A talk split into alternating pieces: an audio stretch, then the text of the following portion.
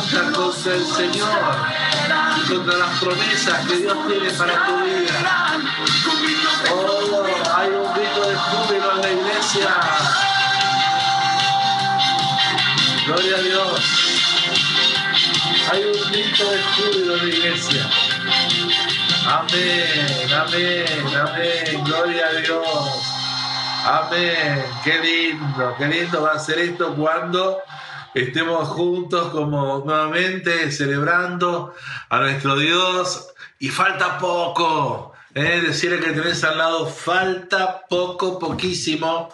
Y estamos contentos de la benéfica mano de Dios sobre su iglesia. Amén. Qué bueno que estés ahí. Decirle que tenés a tu lado. Qué bueno que estés ahí.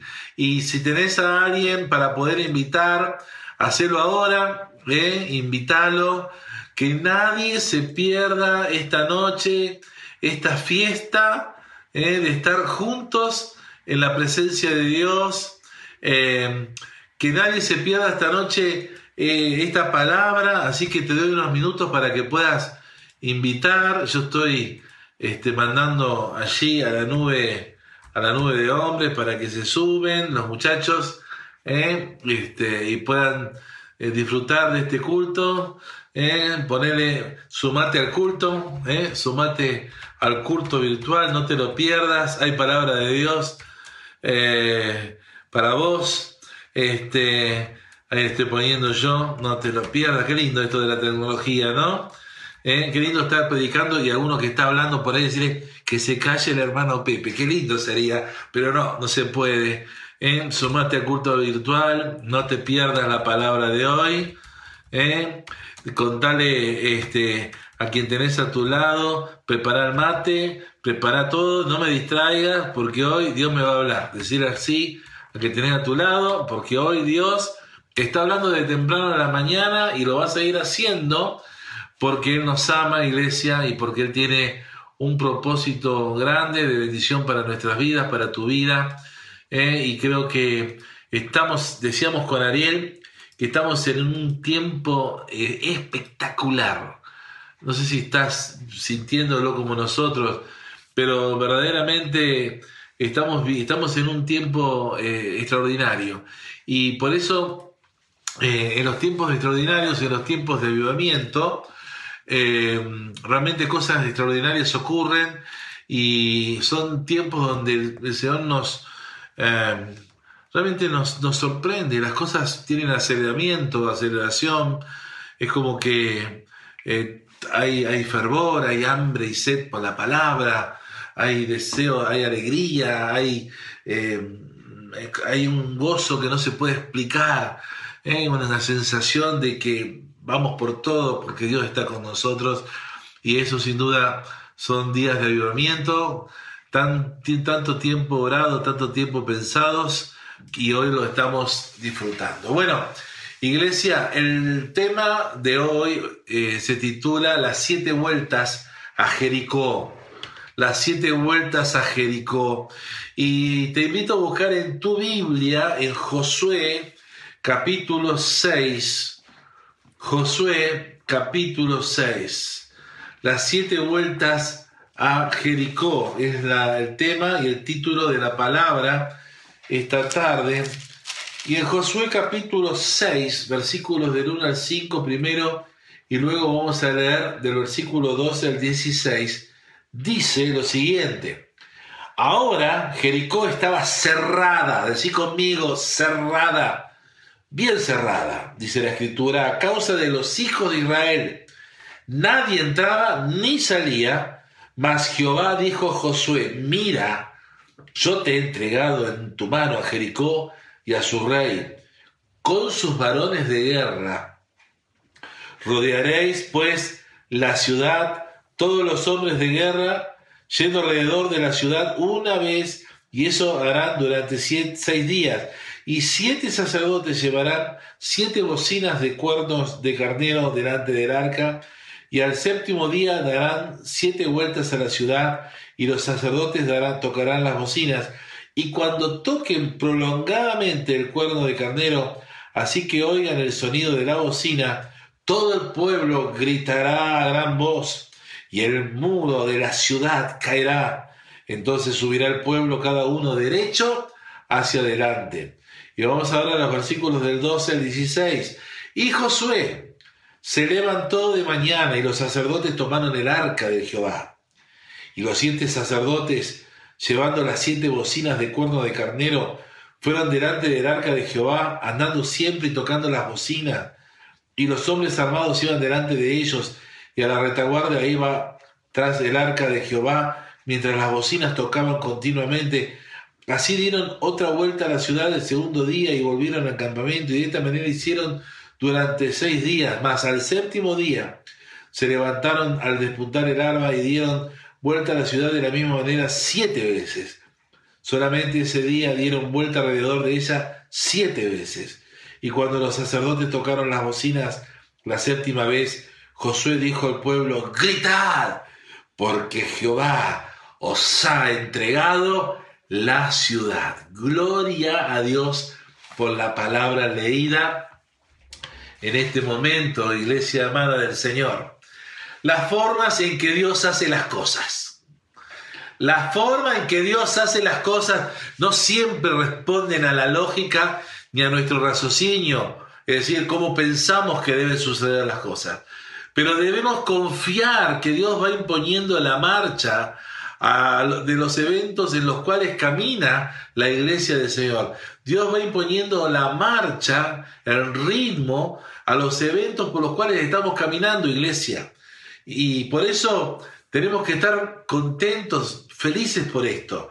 No es nuestro trabajo conocer siempre de antemano cómo Dios va a obrar, sino tener fe en Dios, en su provisión y en su cuidado. ¿Estás de acuerdo con esto? No es nuestro trabajo, no es tu trabajo. Conocer siempre de antemano cómo Dios va a obrar. No seas ansioso, decía que tenés al lado. No seas ansiosa, no seas ansioso. ¿Qué tenés que andar eh, poniéndote mal queriendo saber lo que va a pasar? Vos lo que tenés que tener es fe en Él, en Dios, en su provisión y en su cuidado. Las distintas estaciones que ha vivido nuestra iglesia a lo largo de la historia y que estamos viviendo ahora, estaciones, en los matrimonios estamos hablando de estaciones también. Son para inspirarnos, iglesia, a romper los techos limitantes y avanzar creyendo en Dios y avanzar creyéndole a Dios. Eh, por estos días estamos declarando una estación sobrenatural sobre la iglesia, de cielos abiertos sobre nosotros. Aunque tenemos el templo cerrado, la palabra nuestra presa. Aunque tenemos el templo cerrado, nos estamos reuniendo y pudiendo contener a la gente. Es maravilloso. Estamos declarando eh, cielos abiertos, haciendo vivenciar la fe, una experiencia, no una teoría, eh, y realmente saboreando a este Dios grande que tenemos y que cumple su palabra. Eh, en Hebreos capítulo 11, que estamos considerando, que, bueno, ese que habla de los héroes de la fe, o la galería de hombres y mujeres de fe que alcanzaron buen testimonio hacia los de afuera y hacia Dios mismo por tener fe, eso significa ser un héroe de fe. Alcanzar buen testimonio hacia la gente y alcanzar buen testimonio hacia Dios por causa de tener fe. Así que si vos sos así, sos un héroe, quizás sin capa, pero sos un héroe porque Dios te ve así, como alguien digno de honra, digno de, su honra, digno de, su visitación.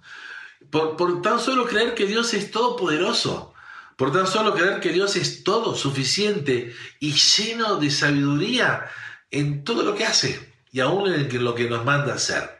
En el capítulo, en el capítulo 11 de Hebreos, en el versículo 29, capítulo 11 de Hebreos, versículo 29, dice la, la escritura que por fe cayeron los muros de Jericó después de rodearlos siete días, haciendo referencia a esta cita, a la historia bíblica que hemos leído recién, eh, pero con un ingrediente. Dice que fue por fe que cayeron los muros de Jericó. Repetí conmigo, por fe cayeron los muros de Jericó.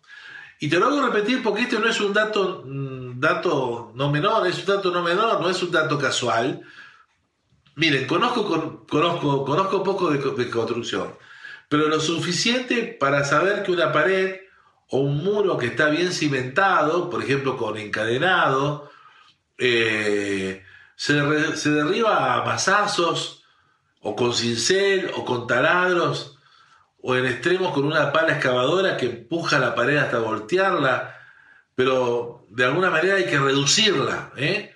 con algún elemento percutor. Los muros de Jericó, dice la escritura, cayeron por fe. Dándonos a entender, iglesia, hey, despierten a esto, por favor, que la fe es una herramienta poderosa, de fuerza, potente, que tiene incidencia en las cosas naturales.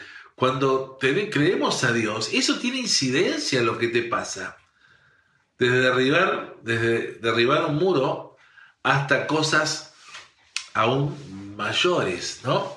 Eh, ¿Quién no? Yo te puedo dar testimonio de cosas menores como orar por mi garrafa en una época de mi vida, allí en, eh, en Chipoletti, para que no se nos acabe el gas, ¿sí? Eh, o que se multiplique el gasoil del auto que teníamos en ese momento, porque estábamos en una misiadura terrible. Y Dios, no sé cómo lo hacía, pero lo hacía hasta que pudiéramos ir a la estación de servicio o hasta comprar nueva garrafa, había gas, había, había gasoil, ¿sí? Ahora, pero esto no se trata de un pensamiento positivo, lo pienso, lo tengo, no, no, no, sino en fe en la palabra de Dios, fe en las promesas del Señor, que como dice allí Pedro en su segunda carta, en el capítulo 1, versículo 4, las promesas de Dios son preciosas y son grandísimas. Yo quiero que te enamores de Dios y te enamores de lo que Él dice, de lo que Él promete. Es, es alarmantemente precioso enamorarse así de Dios. ¿eh? Se trata de fe que moviliza el cielo, hermanos.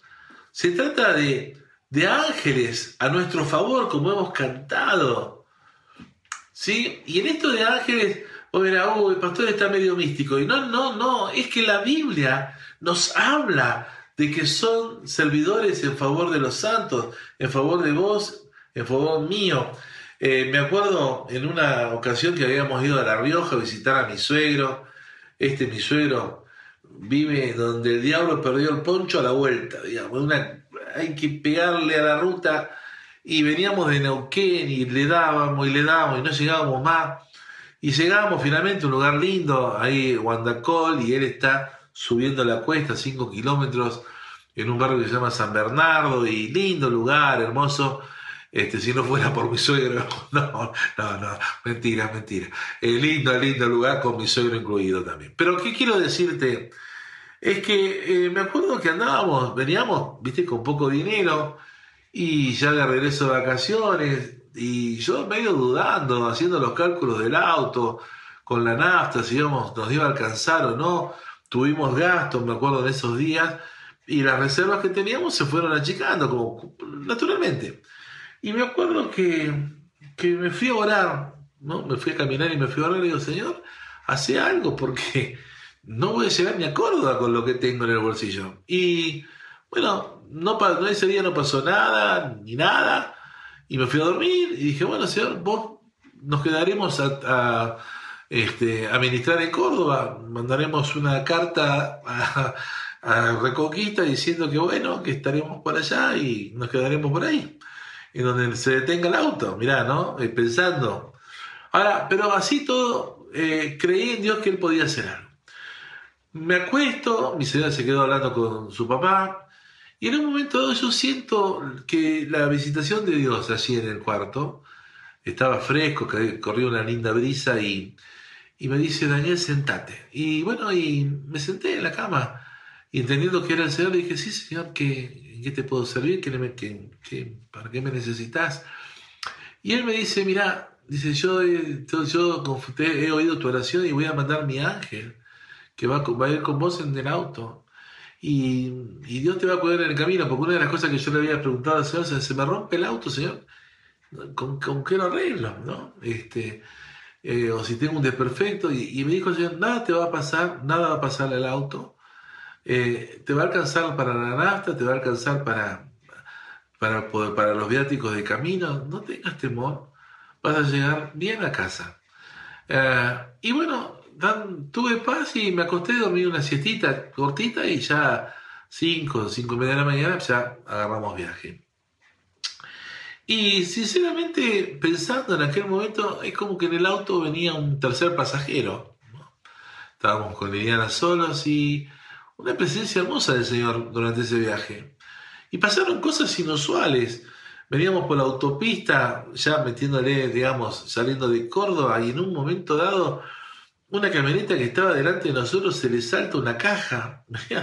Nosotros venía ahí apretado este, detrás de la camioneta metiéndole pata, y de pronto la, caja salta y, y había viento, pero la caja saltó delante nuestro y yo veía que, digo, me la pongo, me la pongo, viste acá, pero bien, bien, me la, me la pongo de lleno la caja y, y, y, es como si una barredora hubiera pasado delante de nosotros de viento y hizo que la caja hiciera ¡zuc! se corriera para el costado, literalmente. Y pasamos y no pasó nada, ¿no? Y después, no contento con esto, veníamos también ya, venía por el carril ligero, le venía metiendo pata, y de pronto otra camioneta salta un caño, pling y pling y pling, y yo dije, acá sí, acá hoy estoy candidateado a, ponerme un palo, y pling y pling y pling y pling y pling y pling, y por otro lado, y yo pasé, y no pasó absolutamente nada y cargamos nafta una, dos veces y, un poquito más. Y paramos y comimos algo y bueno, y, llegamos y hasta con dinero en el bolsillo. Y realmente Dios está pendiente de vos y de mí sobrenaturalmente. Eh, hoy en el, en el devocional que pude mandarles esta mañana, a mí ese devocional me tocó mucho ayer, eh, lo, preparé, ayer estuvo trabajando conmigo, pero hoy, esta mañana fue muy especial poder enviárselos, porque, eh, qué loco, estaban orando. Señor, libera a Pedro. Señor, que no lo maten. Señor, está encadenado allí en la cárcel, pobre Pedro. Y Dios, oyendo la oración, manda al ángel, lo saca de la cárcel. Estoy hablando de Hechos capítulo 12, después poder leerlo. Lo saca de la cárcel, lo libera, lo, lo, lo, lo, deja libre. Pedro, entendiendo, un ángel del Señor vino a liberarme, gloria a Dios. Va a la casa de María, la madre de Juan Marcos, o de Marcos. Estaban orando ahí, golpea la puerta. Sale Rode y dice, Rode, soy yo, Pedro, abrime. Y ella ¡Ay, contenta! Va adentro. Gente, ahí está Pedro a la puerta. Y, y todos diciendo, estás loca, Rode, Rode. Estás viendo visiones, un fantasma. Y Pedro seguía golpeando la puerta. ¡Abra, che! ¡Soy yo! Y hasta que abren y se, se quedan atónitos, asombrados. Ahí estaba Pedro, real, tangible, libre. Ellos orando, aún la, la liberación, su respuesta en la puerta esperando que ellos la pudieran recibir. Eh, Dios obra espectacularmente, espectacularmente. También una de las citas que les di para leer es Daniel capítulo 10, cuando dice, eh, cuando el ángel le visita, el ángel Gabriel le dice, eh, desde el primer día que hablaste, que empezaste a orar, fueron oídas tus palabras. Y por eso he venido a ti para responderte pero se me opuso, ¿no? La oposición. Por eso, eh, ¿qué, Dios tremendo que tenemos, que aún eh, eh, va acomodando las cosas para que todo llegue en el momento que debe llegar y envía a sus ángeles por nosotros, a nosotros, por nosotros luchar, ¿no? La fe puesta en acción pone en cumplimiento las promesas de Dios, la pone en funcionamiento, las activa para que esto dé finalmente gloria a Dios, como el testimonio que te acabo de contar. Hay un deleite en Dios, hay un placer en Dios. Cuando ve, cuando observa, que le creemos, que confiamos que Él hará todo lo que ha prometido. Y no seas ingenuo, querido, querida, la fe no hace las cosas sencillas, la fe hace las cosas posibles, ¿sí? Así que deja de ser niñito, ¿eh? Deja de ser niñita en Cristo. Deja de ser caprichosito, caprichosita, ¿eh? Tener un poquito de paciencia, tener un poco de, templanza, tener un poco de, de, de autodominio, de autocontrol y esperar que Dios está por hacer un milagro en tu vida. Hace unos domingos atrás y en las nubes también estuvimos eh, considerando, aprendiendo que la, la, fe es algo que Jesús ve, ¿te acordás? Los cuatro amigos del paralítico, viendo la fe de ellos. La fe es el combustible generador de milagros, el combustible generador de prodigios el combustible generador de sanidades, de maravillas. Y sabes por y de repente me sirve para decirte algo. Hay muchos de ustedes que no arrancan y están ahí como una moto, ¿no? Dándole patada. ¿Eh? Eh, y es porque no, no tienen fe. O sea, ¿saben lo que creo? Como que Sí, Dios, es, claro, Dios es poderoso, pero no sé si va a poder conmigo, va, va a estar a disposición mío. Quizás te está pasando como el leproso que vino ante Jesús, si quieres, puedes limpiarme. Vino a Jesús porque sabía que había poder en él para sanar y, liberar a los oprimidos por el diablo. Lo, quizás lo había visto en otros, pero no te, tenía dudas de que en Jesús estuviera la disponibilidad de sanarlo. Por eso me encanta Jesús cómo rompe las teologías equivocadas. Este, este, tiempo en la iglesia el Señor está rompiendo teologías, me encanta, me encanta. ¿Sabes lo que, qué significa la teología? Esa manera de, de, digamos, de complicarlo, Dios, de complicar la palabra. No estoy hablando, no, no, me tomen de pavote, ¿eh? sea, vos sabés bien que somos bíblicos y que amamos la Biblia, pero esa teología pavota, de que, ¿será que Dios oye mi oración? ¿Será? Eh, esas son teologías pavotas que vos te, te enganchás en eso cuando tendrías que estar resolviendo de otra manera. Me encanta cuando viene Bartimeo y le dice, ¿qué quieres que te haga? Misma pregunta que nos está haciendo nosotros en este tiempo. Y nosotros, pavotes, eh, eh, pero ahí te tiene que salir rápido, Señor, viniste, al fin, ¿sabes qué quiero, Señor? Esto. O cuando habló en el pasaje paralelo con los dos eh, ciegos y dice, ¿ustedes creen que soy capaz de darle la vista? qué divino. Ese, ese, qué divino, mi Señor. ¿Eh? Diciéndome, Daniel, ¿vos crees que soy capaz de darte la casa que tanto hablas? ¿Vos te crees que soy capaz de darte ese auto que estás esperando? ¿Vos te, sanarte? ¿Vos me crees capaz? ¿No? Qué divino, qué hermoso es esto. Por eso, fíjense, entrando Pablo, por ejemplo, consideremos a Pablo, estaba entrando en un momento de zozobra, ¿se acuerdan? Antes del naufragio. Y Pablo dice en Hechos 27, Hechos 27, versículo 25, dice que Pablo le dijo al capitán y a la tripulación, muchachos, nos vamos a ir a pique, se va a hundir el barco, pero yo confío en Dios, yo confío en Dios, que me será hecho como, me como se me ha dicho, que ni nosotros ni ninguno de los aquí presentes vamos a morir. Yo confío en Dios, que será así como se me ha dicho. ¿Quién es el valiente de la iglesia de la ciudad de Reconquista que basado en la promesa de Dios en la cual está confiando, va a decir a partir de esta noche, después de este mensaje, yo confío en Dios? que será así como se me ha dicho. ¿Quién es el valiente? A ver, ¿cuántos valientes hay? Estoy en Hechos 27, 25. Qué sencilla sería, hermanos, nuestra vida si confiáramos más en lo que Dios dice, en lo que Dios dice, y no en lo que dice Radio Satanás, o TN Satanás, o Clarín Satanás, o Infobae Satanás, o los lugares donde vos vas a buscar información para ver qué, onda el mundo, ¿no? Dios se agrada de nuestra fe. Para el que cree, nada es imposible. allí entre ustedes hay un cachafaz, un querido cachafaz. Lo, lo, quiero mucho. Un, un porteño que acá recibió la bendición, ¿no? De llevarse a la Norita como esposa, ahí Horacio. Y el domingo, este atorrante querido, porque te quiero mucho, ¿eh? Si me estás escuchando, sabes que te lo digo de onda. Termino de hablar de la fe, este, y él sabe que estoy viendo un segundo auto porque Liliana me afana el auto todo el tiempo, entonces me deja pata como ahora en este, en este momento estoy sin el auto porque ella lo está usando para la obra, ¿no?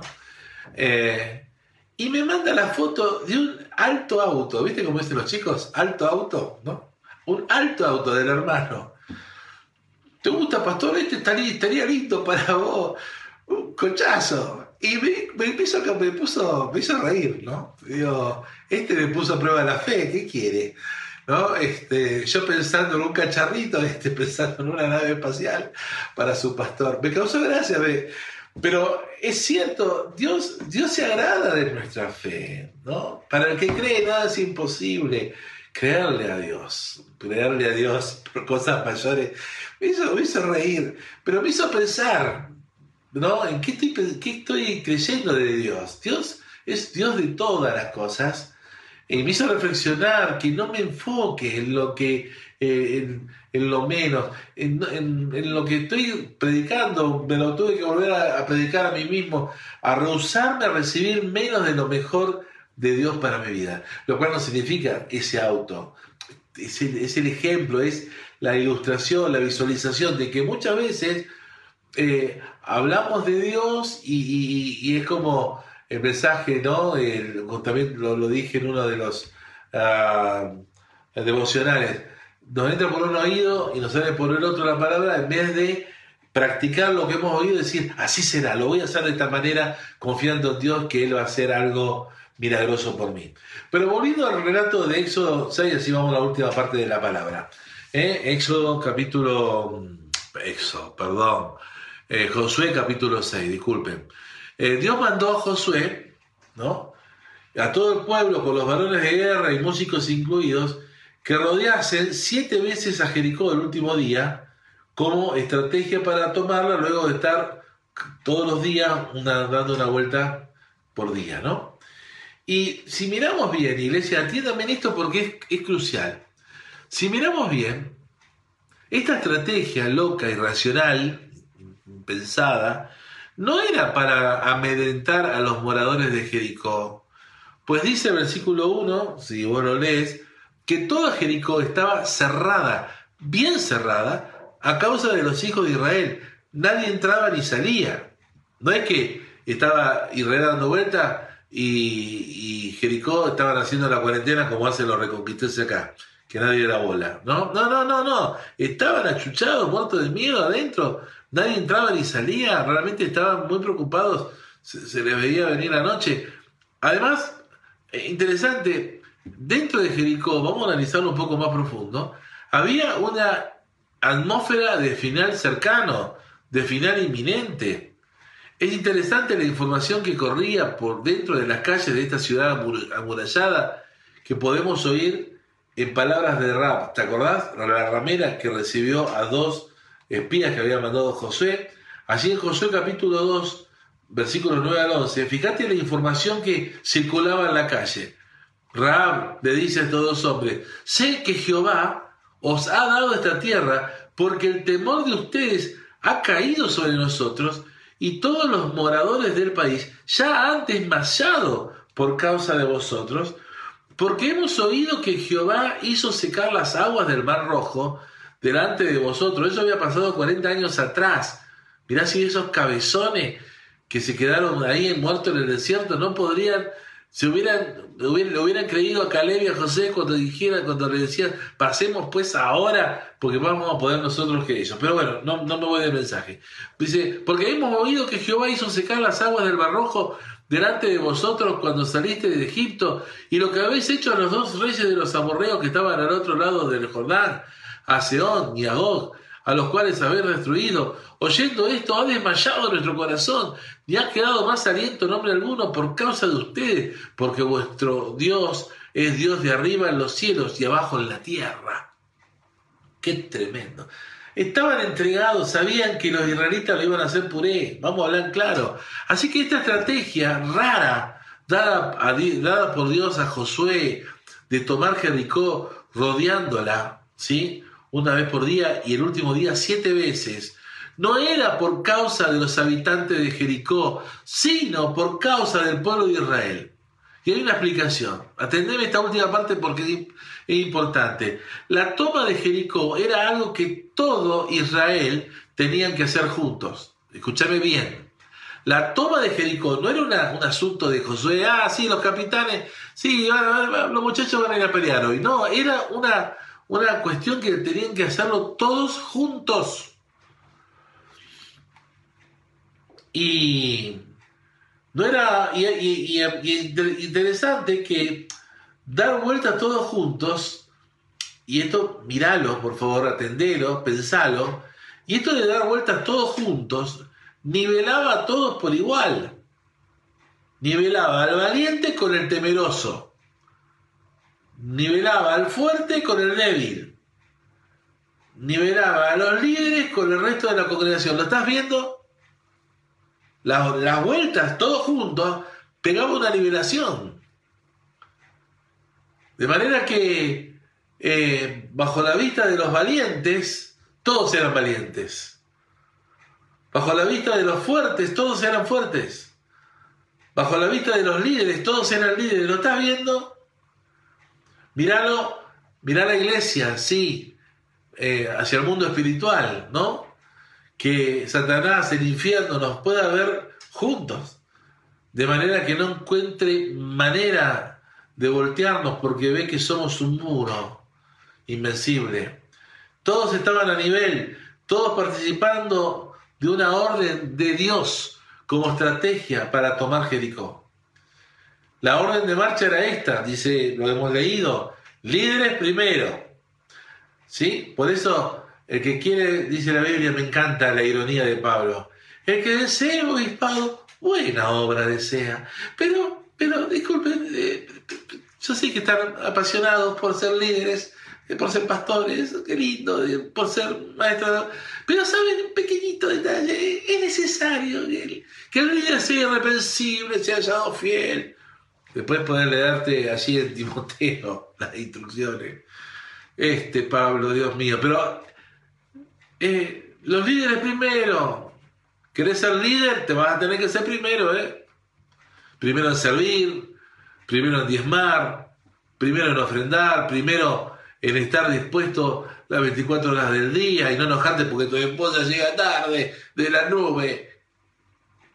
O mujer, ay, cara, te vas a la iglesia. Va a servir a Cristo tu esposa a la iglesia, ¿no? O Ay, otra vez te fuiste a los teens, vos que vivís en la iglesia. En vez de estar contento de que tu hijo va a la iglesia a que sea instruido, te enojas. Pero si va al boliche, ay, nene, toma, llevaste para una cerveza. A veces yo, yo no los entiendo muchos de ustedes. Ahora, todos participando, pero los líderes primero. Luego los adoradores. Ay, me encanta cantar. Me encanta dirigir, gloria a Dios, amén. Pero tenían que estar ahí primero con los líderes. Quiere decir que los flechazos, las lanzas, a ver si lo entendés, si, se, a los Jericó se le, ocurría decir, este, bueno, moriremos con dignidad, las, lanzas, los, primeros lanzazos, flechazos, los primeros tiros se lo iban a comer ellos. ¿Cuántos quieren ser líderes? ¿Cuántos quieren ser adoradores? a muchos van a pensar, eh, gracias pastor, prefiero estar allá en la retaguardia, ¿no? Claro. A, ver, hay precio. Eh, y le decimos, no, no, me voy a ir con este tema, pero hay precio, hay precio. Eh, ¿Sí? La iglesia no es un lugar de poder, queridos. No es el lugar donde hay todos somos gerentes, todos somos caciques y poco indios. No, eh, la iglesia es un lugar de servicio. Y los lugares de liderazgo, de dirección de cultos, de música, los lugares de, enseñanza de la palabra, son lugares de alto precio.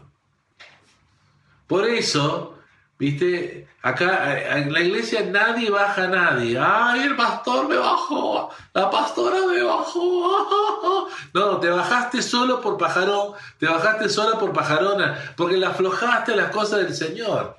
Eh, no me gusta que me digan eso, y claro, a mí tampoco me gusta. Pero es así, vamos. No, me, no me venga papá mono como nana verde. Mire que yo no nací pastor. Mire que no, no, lo dijeron a mi mamá. Ay, qué gordito va a ser pastor. No, no fue así. Lo que menos yo quería hacer es pastor. Yo algún día cuando esté en el voy a preguntar, ¿qué, qué, pensaste conmigo? Porque parece que ese día, no sé, tenía un día, un día de distraído. Dijo, bueno, que pase, que pase Caramuti como pastor. Porque en realidad Hermanos, estamos, yo quiero que ustedes me entiendan eh, la orden de marcha del Señor, ¿no? Tercero, el arca del pacto, la presencia de Dios. ¿eh? En medio, en medio de todo. En medio de la caravana, en medio de todo. Detrás de la retaguardia, todo el pueblo que quedaba, los hombres, los otros hombres, las mujeres, los niños, todos, todos, dándole vueltas y vueltas al asunto hasta que finalmente se convencieron de que Jericó era tomable. Ey, escúchame, estuvieron dando vueltas hasta que se convencieron que eran tomables. Primera vuelta, uy, qué muro que te... Ay, mi señor, ¿cómo vamos a hacer esto?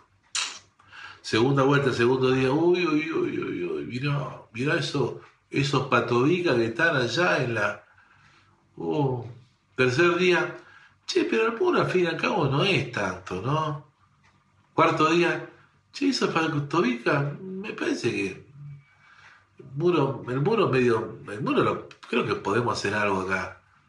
Eh, esto está acá, quinto día, che, me parece que esta ciudad va a estar, es nuestra. Sexto día, mm, me parece que sí, sí, ¿eh?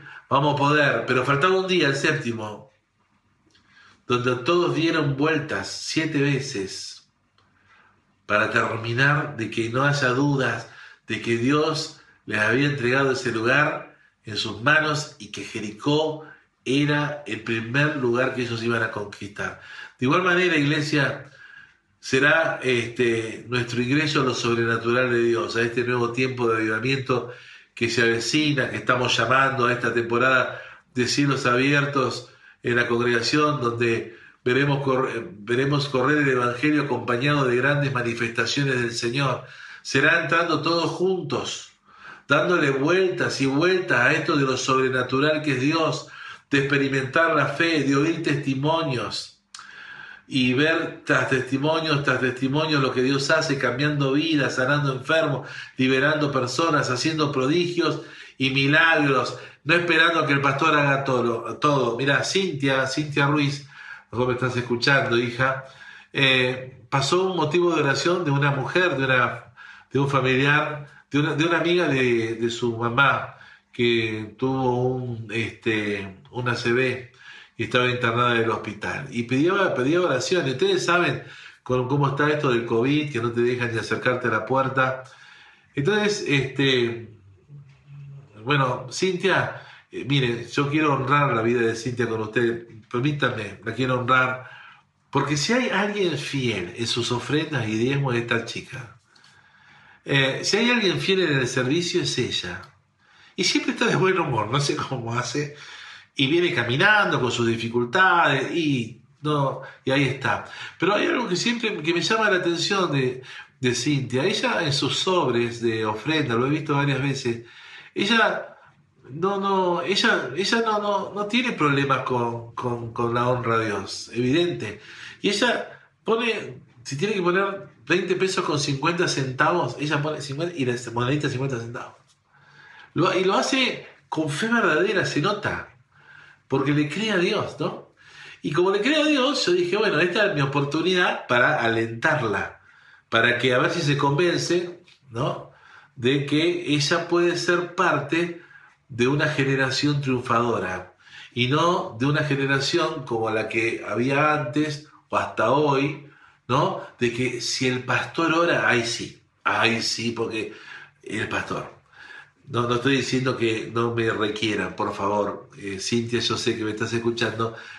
Yo sé tu corazón, incluso cuando pediste a los líderes que estuviéramos orando. Pero yo le sugerí a Cintia algo medio loco, que está en la Biblia.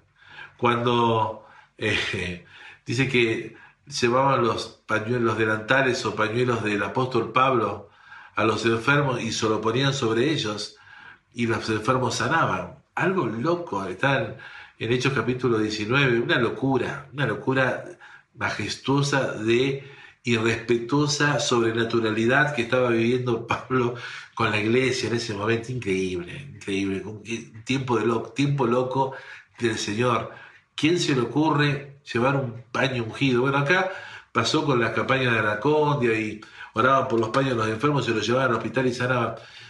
Y le sugerí que haga esto, ¿no? Yo no sé si lo hizo, yo sé que este, a propósito la, le, tiré, le tiré la línea de fe a ver si la agarraba. Pero, ¿a qué voy? Eh, entrando todos juntos, dándole vueltas y vueltas a esto de sobrenatural que es Dios, de experimentar la fe, de oír testimonio de lo que Dios hace, cambiando vidas, sanando enfermos, viendo milagros y provisión. Hay que arriesgarse, hay que animarse, todos, juntos, todos, todos, todos. Y así convencernos de una vez por todas que hay un Dios de gloria mayor sobre nosotros, ¿eh? una gloria de Dios mayor sobre nosotros, su pueblo, su iglesia, sobre mí, sobre vos como creyentes en Cristo. Eh, una nota de color está dada en la orden que José le da al pueblo. Dice que no debían gritar ni hablar ni dar palabra alguna en medio de la travesía. Yo dije, este, este Josué la tenía clara, ¿no? Tenían que estar todos callados, con oídos atentos a la voz de Dios. Y me lo pregunté, digo, ¿qué, ¿por qué? Eh, y tenían que estar callados hasta el momento que Jesús, Josué le dijera, griten, ¿no? El Señor nos ha entregado la ciudad. Esa era la señal. Y ahí podían gritar, y ahí podían hablar. Y dice que eh, el pueblo, cuando así dice, gritó con gran vocerío, dice capítulo 6, versículo 13, al compás de la trompeta de los adoradores, y el, muro, y el muro cayó delante de ellos, y todo el pueblo surgió derecho a la ciudad, cada uno derecho hacia adelante, como había sido la orden, y la tomaron. Y, y yo pienso, ¿no? ¿Por qué lo hizo Josué? Y lo quise relacionar con nosotros. Y es porque Creo que en este tiempo en, lo que lo, en que lo sobrenatural de Dios se va a dar a conocer, vamos a vivir, vamos a experimentar visitaciones espirituales de parte del Señor.